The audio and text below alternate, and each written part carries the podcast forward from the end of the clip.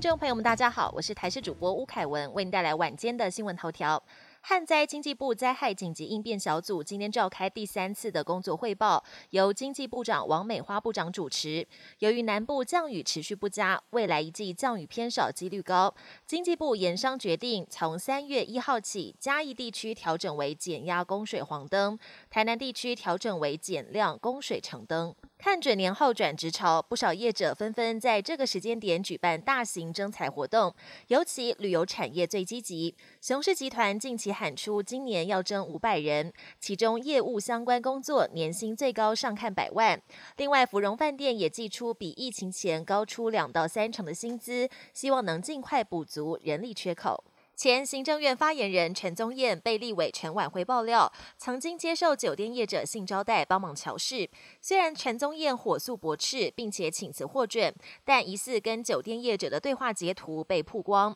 大头贴就和陈宗彦办公室后方的书法画一模一样。北市议员徐巧芯也加码爆料，剪掉的监听译文，直指陈宗彦跟业者都以同学互称，找小姐都以找朋友来代称。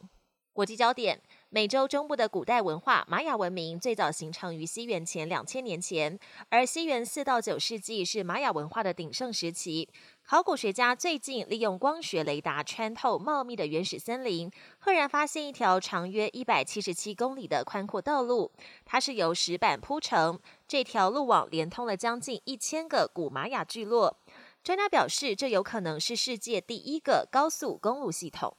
美国纽约市甘乃迪国际机场因为一起小火灾，第一航厦停电，航班大乱，很多班机安排到其他的航厦起飞，降落的班机则是改降美国东岸其他的机场。但纽西兰航空一架客机则是飞到半路，也就是在太平洋上空折返回奥克兰，来回十六个小时，没有飞到目的地，而是回到原点。乌俄战争即将届满一周年，俄国总统普廷没有停战的打算。不过，普廷也担心遭到暗杀。外传普廷如果远行，已经不敢搭飞机，而是改以火车代步。据说，跟北韩领导人金正恩一样，普廷也有自己的特制装甲专属列车，造价约四亿台币，外观就跟俄国一般的火车没有两样。传出普廷的官邸附近修建了秘密火车站和几条铁路线，方便搭乘。